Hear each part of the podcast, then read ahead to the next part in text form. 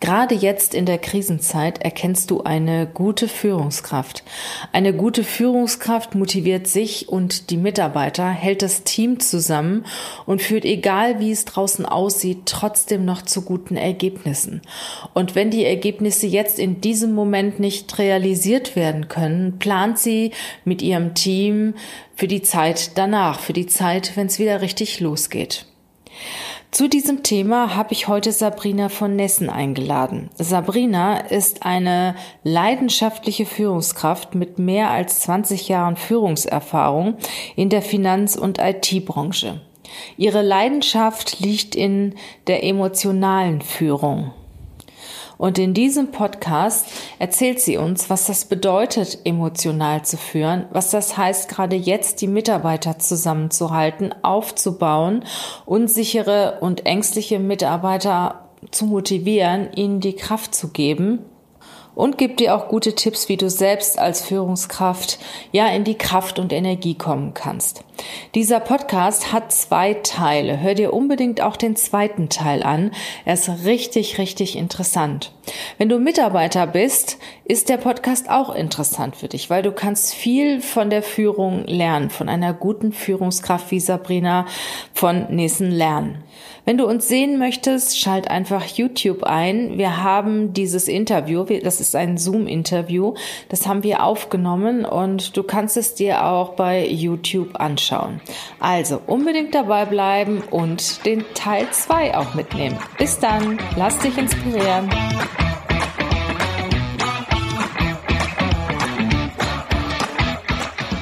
Herzlich willkommen zum Podcast Leadership is a Lifestyle der Podcast für Führungskräfte, die neben ihrer Karriere ein erfülltes und gesundes Leben führen möchten.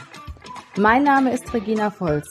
Ich zeige dir, wie du das Beste aus dir, deinem Leben und deinem Business machen kannst. Und jetzt geht's los. Viel Spaß mit der heutigen Folge.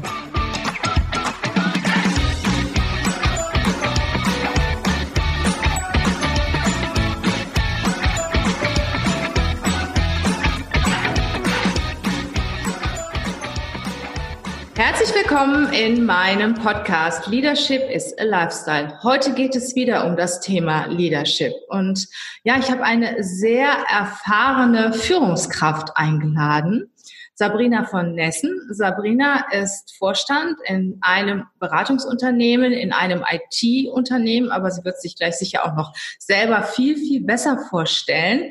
Ja, und ihre Leidenschaft ist das Thema emotionale Führung. Und ich finde gerade jetzt in der Zeit, also wir nehmen diesen Podcast am 1. April-Wochenende auf und wenn du den ein bisschen später hörst im Jahr, kannst du dich vielleicht noch dran erinnern, was das für eine Zeit war. Es ist die Corona-Zeit. Und äh, diejenigen, die den Podcast direkt hören, wissen natürlich und haben wahrscheinlich auch eine sehr enge Bindung daran, was im Moment ja um uns herum alles passiert. Ich sage erstmal herzlich willkommen, liebe Sabrina. Schön und danke, dass du da bist. Liebe Regina, vielen, vielen Dank für die Einladung. Es freut mich sehr. Bin schon ganz gespannt und ja, ich hoffe, dass ich meine 5 Cent äh, beitragen kann. Ähm, für den Start äh, stelle ich mich tatsächlich einmal äh, gerne nochmal vor.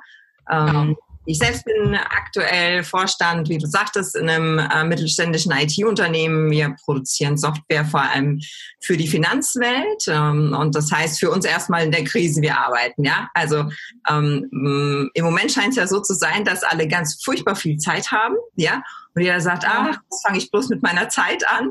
Dann denke ich, okay, es gibt ganz, ganz viele Menschen, die gerade besonders viel zu tun haben, damit eben die Welt so weiter funktionieren kann. Ähm, ja wie sie es denn tut. Ja. Ähm, wo komme ich ursprünglich her? Ich komme ursprünglich aus der Bankenwelt, ähm, bin seit knapp 20 Jahren jetzt Führungskraft, ähm, habe da Produktmanagement ähm, geleitet. Das heißt, es ist sehr unterschiedlich von Risikomanagement über Einkauf, Steuern, Recht, Marketing bis eben zur IT. Und da bin ich ein bisschen hängen geblieben in dem Thema IT. Durfte auch eine Ökobank in Frankfurt komplett äh, mit neu aufbauen, IT-seitig. Das war eine ganz spannende Zeit, wie man so eine Bank einmal aus der Wiese stampft. Und ja, jetzt haben wir in der Bankenwelt in den letzten Jahren eher eine Phase der Konsolidierung erlebt. Und das ist tragisch, dass wir jetzt in der Krise wahrscheinlich auch erleben werden, dass es viele andere ähm, Unternehmen noch mit mittrifft. Und das macht mich als Vorstand nachdenklich, das macht mich auch als Führungskraft nachdenklich und nicht zuletzt als, als Mensch, ja, wo, wo wir mhm. uns da gerade hinbewegen. Mhm. Ja, sehr interessant. Dann kriegst du natürlich jetzt eine ganze Menge mit. Und ich merke auch, das ist so zweigeteilt. Die einen, die kaum noch was zu tun haben und die anderen, ich habe auch einige in meinem Bekanntenkreis, die wirklich so viel zu tun haben, bei denen könnte die Woche, ich sag mal, 100 Arbeitsstunden haben und die powern so richtig rein. Ne? Und bei uns ist es so ähm, geteilt. Also die Auftragslage ist zurückgegangen, sie ist aber noch da. Also es ist auch schon noch was vorhanden. Wir sind ja Headhunter, also wir vermitteln Fach- und Führungskräfte und viele unserer Kunden sind aus dem Einzelhandel, auch noch um, aus dem jetzt funktionierenden Einzelhandel. Und äh, die suchen natürlich nach wie vor ihre Mitarbeiter oder Beratungsgesellschaften, so wie ihr zum Beispiel seid. Ähm, die suchen zurzeit auch noch Mitarbeiter. Also das ist andere wiederum, die haben völlig einen Freeze gemacht, zum Beispiel Textil. Und gesagt, wir wissen gar nicht, was im Moment noch läuft. Ne? Und demzufolge sind natürlich auch die Mitarbeiter ein bisschen frustriert. Bei uns geht's, wie gesagt. Ich habe meine Mitarbeiter jetzt erstmal die nächste Woche in Urlaub geschickt. Wir haben keine Kurzarbeit. Äh, ich habe gesagt, okay, die sollen aber jetzt vor Ostern mal eine Woche Urlaub nehmen. Nicht, dass wenn es danach wieder richtig losgeht, dass dann jeder so viel Urlaub aufgebaut hat. Ne? Also ich denke, das, das Schwierige an der jetzigen Situation ist ja, dass wir ähm, oder zumindest meine Generation etwas in dieser Art und Weise ähm, noch nicht erlebt haben. Ja, ja, ja. An, Anfang März war ich noch mal drei Tage auf Kurzurlaub und glaubst mir, als ich gefahren bin, habe ich nicht damit gerechnet, dass ich das in der Intensität entwickelt. Ich habe das sehr wohl jeden Tag beobachtet, ähm, habe mir auch meine Gedanken gemacht, habe schon mal gecheckt, sind wir, sind wir vorbereitet, ja, und mhm. nur um dann festzustellen, auf die Intensität kannst du dich nicht vorbereiten. Ja? Nee. So, also ich muss auch sagen, ich wach morgens auf und denke immer, hast du das jetzt geträumt oder ist das jetzt Wirklichkeit? Dass es eine Situation gibt oder etwas gibt, was die ganze Welt lahmlegt. Ich finde das schon irgendwo faszinierend, dass es so etwas gibt, das wirklich weltweit ähm, alles niederlegt. Und vor zwei, drei Wochen, ich habe noch einen Bekannten in Dubai und der schrieb noch, ja, bei uns ist alles super und so. Da ich gesagt, wart mal ab. Ne? Ich habe so auch vor zwei Wochen gedacht. Ja, und jetzt ist es da auch angekommen. Und äh, ich denke, ähm, dass wir jetzt diejenigen, die nicht so viel arbeiten, dass sie sich trotzdem sehr intensiv um die Zeit danach kümmern sollten. Also ich bin immer sehr positiver Mensch und sage, auch wenn es jetzt nicht funktioniert, bereitet euch vor. Ausruhen ist nicht. Ne? Und äh, jetzt möchte ich aber ganz gerne mal auf das Thema Führung zurückkommen. Nein, eure Leute arbeiten noch, hast du gesagt. Arbeiten die noch voll oder habt ihr auch Einbußen im Moment? Wir arbeiten voll oder sogar mehr als voll, weil wir ähm, laufende Lieferverpflichtungen haben. Das ist ähm, Projektgeschäft. Also wir customizen eben eine Standardsoftware. Du kannst dir das ähnlich vorstellen wie, wie bei SAP. Mhm. Ja, also es gibt einen Standard, der aber auf den jeweiligen Kunden customized wird.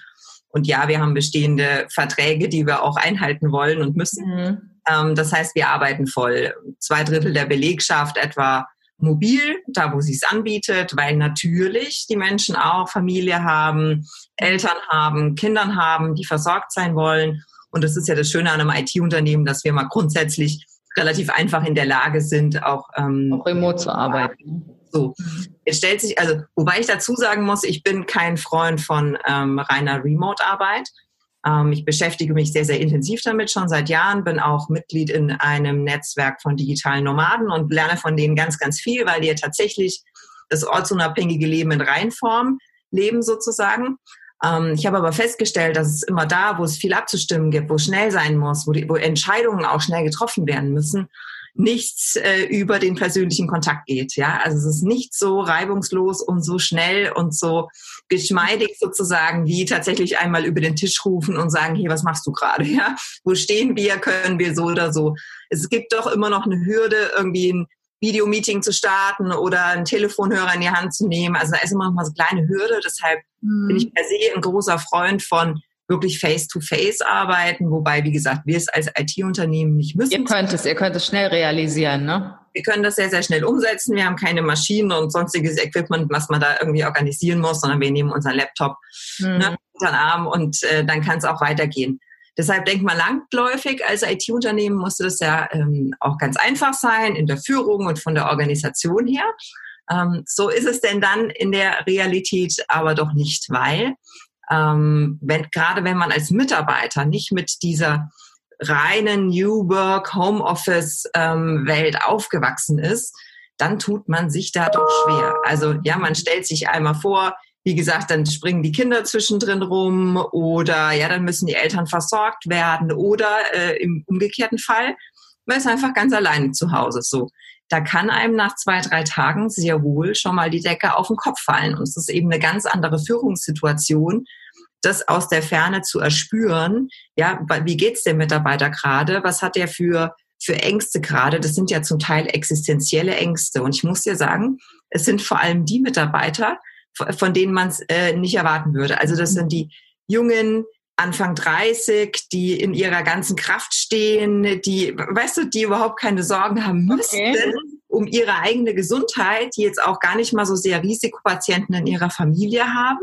Ja, ähm, aber das sind diejenigen, die sich am allermeisten Gedanken machen. Und ich kann jetzt nur vermuten, dass es einfach ein bisschen damit zu tun hat, dass ITler tendenziell introvertierte Menschen sind. Das heißt, die Gedankenwelt findet tendenziell in den Menschen statt und da passiert ganz viel im Kopf. Ja, das ist so wie wenn der, wenn der Kopf einfach nie still ist und da kann man sich natürlich zu Hause in seinem Kämmerlein nochmal eher Weltuntergangsszenarien ausmalen.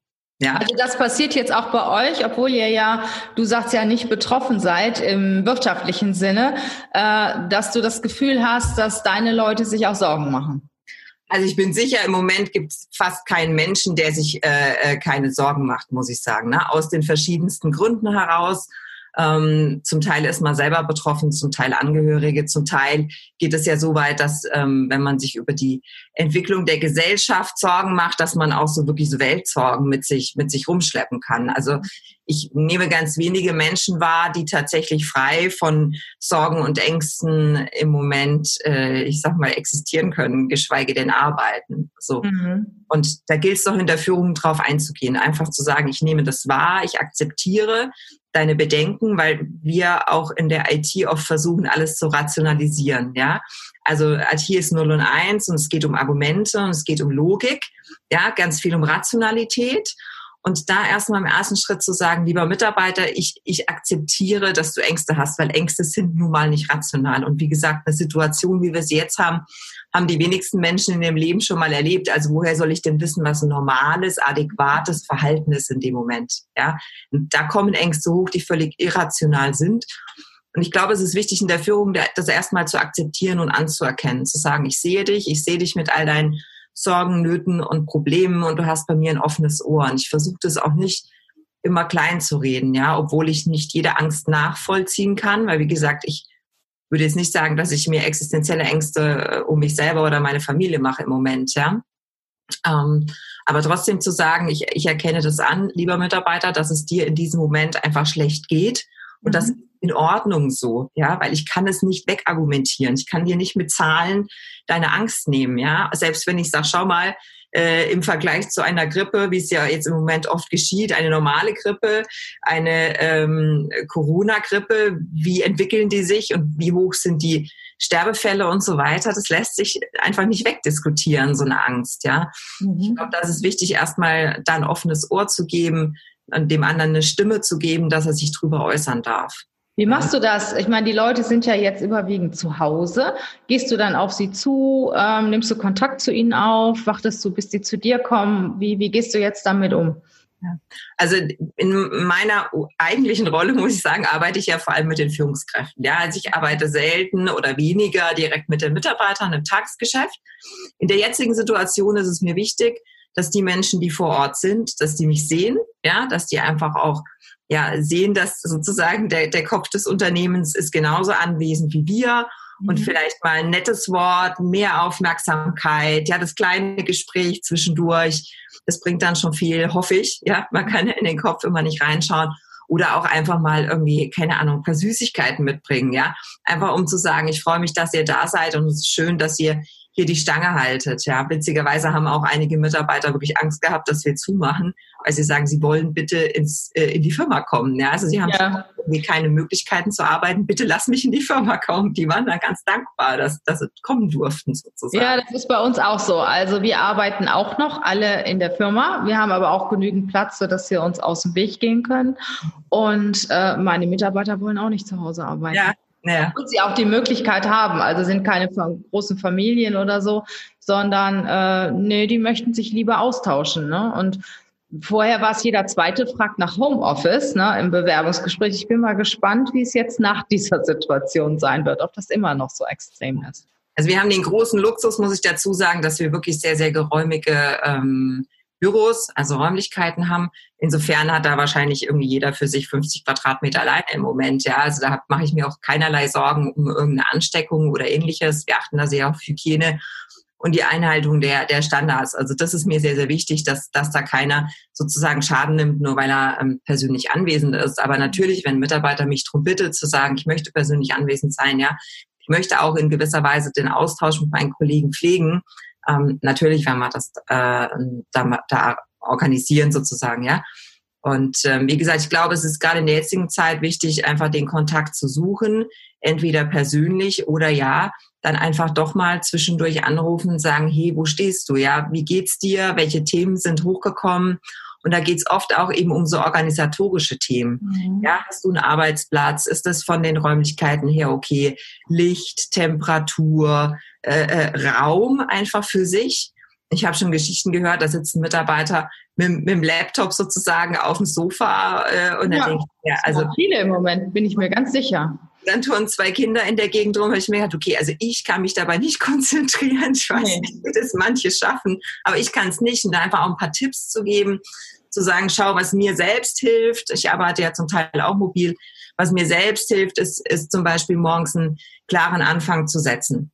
Ja, also eben nicht im Schlafanzug bis mittags da rumzugammeln, sondern zu sagen, okay, meine normale Arbeitszeit beginnt um, ja, was mhm. weiß ich, 8 Uhr und dann starte ich eben auch äh, von zu Hause um 8 Uhr und richte mir genauso Pausen ein. Also ich arbeite dann gerne mit der Pomodoro-Methode, weiß nicht, ob die kennst, einfach ah, ja. 25 oder 45 Minuten gibt unterschiedliche Stile, da wird konzentriert gearbeitet und dann darf es auch mal fünf bis zehn Minuten Pause sein, irgendwie Tee oder Kaffee machen, irgendwie einmal aufstehen, strecken und solche Dinge, ja. Sonst ist man ja tatsächlich versucht, sich immer wieder ablenken zu lassen von ähm, ja, äh, dem Haushalt mal ganz profan, ja, also Spülmaschine und Waschmaschine sind leider in der Nähe, ja, so, die können da genauso dazwischen kommen, wie irgendwie der Anruf äh, von der Mutter und von der Oma und was es nicht alles gibt. Also Ablenkungen gibt's zu Hause genauso wie im Office. Die sind nur etwas anders und wir sind nicht so sehr gewohnt, damit umzugehen. Und ich glaube, da ist die Führungskraft auch gut beraten, jetzt auf solche Dinge einzugehen. Also einmal tatsächlich die räumliche Gestaltung, einmal so der Arbeitsablauf, ähm, wie funktioniert das mobil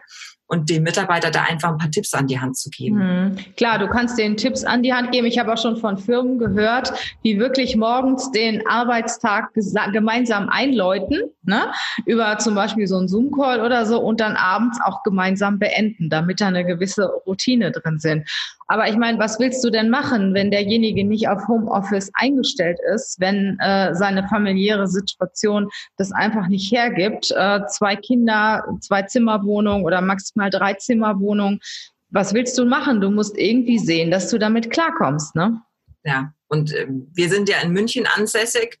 Ähm, ja, ich glaube, die, die Wohnungs- und äh, äh Ortssituation sozusagen ja bei euch noch entspannter als in München. Da ist es ja, tatsächlich oftmals Familien auf relativ kleinem Raum zusammenwohnen mhm. ja, und ähm, da eben kein Garten und keine Terrasse und Balkon, also alles, was man jetzt so hätte, um sich mal so ein bisschen Luft zu verschaffen, dass es gar, da gar nicht vorhanden ist. Und ähm, ja, wir versuchen so flexibel wie irgend möglich zu handhaben, dass wir ähm, keine festen Arbeitszeiten machen. Das mhm. ähm, wäre jetzt bei uns kontraproduktiv, weil eben diese ganzen äh, Themen wie Kinderbetreuung und so weiter sich nicht so gut zeitlich planen lassen. Nee, klar. Ja, deswegen, Manchmal kannst du halt auch nur arbeiten, wenn die Kinder im Bett sind abends. Ne? Genau.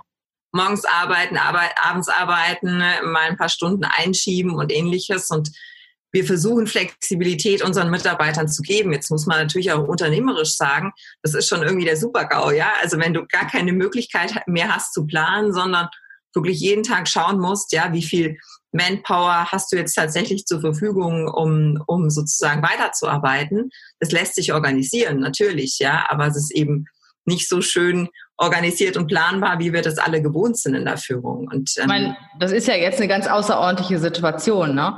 Normalerweise ist es ja so, dass wenn jemand wirklich Homeoffice mit einplant, ist es, sollte es ja auch gewährleistet sein. Und ich bin der Meinung, die Führungskraft hatte auch die Verantwortung, das auch zu kontrollieren, ähm, dass die äh, Voraussetzungen gegeben sind. Ne? Ich meine, wir merken das jetzt. Äh, dann versuchst du die Leute anzurufen. Nee, die sind im Homeoffice, die erreichst du nicht. Ne? Ja, der ganze, also für für mich wie ich das sehe, ist, dass der, dass unheimlich viel gestört ist. Ne? Also äh, wir hatten letzte Woche die Situation, wollten einen Mitarbeiter erreichen, und äh, der war, dann sagte der Kollege, nee, den kannst du nicht anrufen, der ist zu Hause. Sag ich, ja, dann gerade, ne? Ja, aber die Telefonnummer können wir nicht rausgeben. Also ich sag mal, klar, jetzt in der jetzigen Situation sagt man Haken dran, aber normalerweise funktioniert das nicht, ne? Und wenn ich Homeoffice habe, muss ich da, muss ich gewährleisten, dass ich erreichbar bin für meine Kunden, für meine Kollegen, für meine Führungskraft. Und äh, ja, und auch die Räumlichkeiten zur Verfügung habe. Ich kann da nicht, ich hatte auch, auch letzte Woche eine, die erzählte mir, ja, also ich nehme Homeoffice immer gerne, wenn ich Arzttermine mit den Kindern habe. Und dann sage ich, ja, und äh, wie machst du das dann? Ja, dann nehme ich halt mein Notebook mit zum Arzt und warte dann. Er sagt, ja super, da sind ja vertrauliche Daten drauf und ich meine, da kannst du doch nicht richtig arbeiten. Ne? Also ich bin, du merkst, nicht so der große Freund von Homeoffice. Nur dann, wenn alle Voraussetzungen gegeben sind und wenn man das, den Arbeitstag auch als Arbeitstag versteht. Und äh, für viele ist das aus meiner Sicht jetzt ein netter Urlaub. Ne? Also ich glaube auch nicht, dass die Mitarbeiter jetzt, die normalerweise kein Homeoffice haben und auch nicht die Voraussetzungen haben, ich glaube nicht, dass die 50 Prozent produktiv sind. Kann ich mir nicht vorstellen. Ja, also ich denke, Freiheit kommt immer mit Verantwortung. Ja, mhm. es ist ähm, wie bei so vielen Prinzipien äh, von New Work so meiner Meinung nach, dass es eben reife Mitarbeiter es braucht reife Führungskräfte und es braucht reife Mitarbeiter. Mhm. Ja, und wir sind jetzt natürlich in die Situation geworfen worden, sozusagen. Ja, oder was heißt wir? Also wie gesagt, als IT-Unternehmen, wir arbeiten agil, wir, wir kennen äh, agile ja. Arbeitsmethoden und solche Dinge. Da sind wir bestimmt ein bisschen im Vorteil. Selbst wir spüren das jetzt gerade alles in der Intensität. Aber nehmen wir mal ein ganz klassisch produzierendes Unternehmen. Ja. ja. Die werden tatsächlich in so eine Situation geworfen, weil sich da eine Führungskraft noch herzlich wenig Gedanken darüber gemacht hat, wie führe ich Remote, ja? Wie, hab, wie kann ich planen Remote? Wie kann ich kontrollieren? Wie kann ich Effizienz beurteilen? Ja, ohne sozusagen dem Mitarbeiter den Anschein zu geben, dass ich ihn auf Schritt und Tritt verfolge. Darum geht's ja auch gar nicht in der Führung. Aber ja, ich bin davon überzeugt, dass eine Führungskraft immer auch die Aufgabe hat, sozusagen den Arbeitsanfall fair ja, und angemessen zu verteilen und sicherzustellen, dass auch das Ergebnis am Ende erbracht wird. Ja, so sind äh, ja. Führungskräfte mal auf den Plan gerufen worden, weil sich ein Unternehmer gedacht hat, haha, wer hilft mir eigentlich, meine Ziele zu erreichen? Und da hat sich ein schlauer Unternehmer gedacht, ach so, dann brauchst du wahrscheinlich Führungskräfte dafür. So ist es denn auch, ja. Aber manche haben sich auf die Situation nicht vorbereitet. Und ich glaube tatsächlich, daraus können wir auch lernen, Führung ist ein bisschen ein Handwerk. Ja, Führung ist, sich unterschiedliche Szenarien zu überlegen und dann einfach schon mal Maßnahmen in petto zu haben, wenn es denn passiert. Wie gesagt, ich behaupte nicht, dass ich auf eine Pandemie vorbereitet war. Ja, also das ist ähm, in meiner Gedankenwelt eher so ganz, ganz weit außen gewesen. ja, genauso wie ein Weltkrieg. Darauf bin ich jetzt nicht aktiv vorbereitet. Ja, aber dass es die Möglichkeit geben kann, da muss ja nur ein Gebäude abbrennen oder da muss es Hochwasser geben oder mhm. da kann äh, Infrastruktur in München nicht funktionieren. Also dass es im Risikomanagement Szenarien geben kann, die dazu führen, dass wir remote arbeiten müssen. Das war schon vorher klar bekannt und wir wussten auch, was dann sozusagen äh, zu tun ist. Ja, das hat jetzt ein Unternehmen, was einen hohen Maschineneinsatz hat, natürlich äh, nicht so leicht. Das ist mir klar, ja, sich da Szenarien zu überlegen. Aber ich glaube, Führung ist ein Stück weit gutes Handwerk gut zu planen, ja, zu wissen, wo Puffer sind, wo es Engstellen gibt, das Ganze zu organisieren und dabei eben auch die Risiken im Blick zu haben. Und wir, wir führen gerne visionär aktuell, ja. Also sehr, sehr en vogue, ganz große Visionen zu haben und Leidenschaften und vor die Mannschaft zu treten, kann das auch und ich liebe das, ja. Also ich liebe große Träume zu haben und das meinen Mitarbeitern zu vermitteln. Aber es gibt Momente tatsächlich, ja, da, da geht es nicht drum, äh, dass ein anderer schuld ist oder ja, wenn du, das ist ganz spannend im Moment zu sehen, wie Politiker sich verhalten. Auch ich bin mhm. völlig unpolitischer Mensch. Ich möchte auch überhaupt kein politisches Statement jetzt abgeben. Aber es ist ganz spannend zu sagen, wer nimmt so ein bisschen die Zügel in die Hand? Ja, ja wer tut was? Ne? Jetzt wenigstens. Hey, der macht Fehler, okay? Ja, wir alle machen Fehler, um ehrlich zu sein. Aber der eine macht was und sagt, okay, ich habe mir überlegt, das und das und das könnte schlau sein aus den, den mhm. Gründen. Kann falsch sein, aber wir probieren das jetzt. Und dann gibt's so das Lager, was einfach immer nur sagt, ja, und dann sind die anderen schuld und wir Armen und ja, die Welt bricht zusammen und wir werden in Schulden untergehen, denke ich mir, ja, aber dann mach halt einfach mal was, ja. Mhm. So, du bist Führungskraft, in dem Fall halt in der Politik. Jetzt ist es an dir, einfach zu sagen, okay, das ist mein Plan, so viel haben wir erreicht, so groß ist das Gap, jetzt habe ich folgende Maßnahmen, das umzusetzen. Und das ärgert mich massiv, sowieso, in der Praxis, wenn so diese, diese, diese Schuldsuche anfängt und dieses sich selbst reinwaschen und man einfach nicht sozusagen in die Hände spuckt und loslegt. Ja, und das, das erwarte ich sowieso von, von der Führungskraft und das erwarte ich umso mehr, wenn im Außen alles völlig chaotisch ist. Ja, da bin ich zumindest jemand, der eher wieder ruhig wird. Ja, und erstmal für sich ein paar Tage braucht, um, um, die, eigen, um die eigene Position sozusagen durchzuholen aber dann relativ ruhig agiert in so einer Krise. Was mhm. habe ich davon, wenn sowieso alle schon völlig hektisch ja. sind? dass ich jetzt auch noch ausflippe. Also das, da, da habe ich ja gar nichts davon sozusagen. Ja. Realisieren und äh, die Situation für sich abchecken und planen. Ne? Wie kann ich das Beste jetzt aus dieser Situation machen?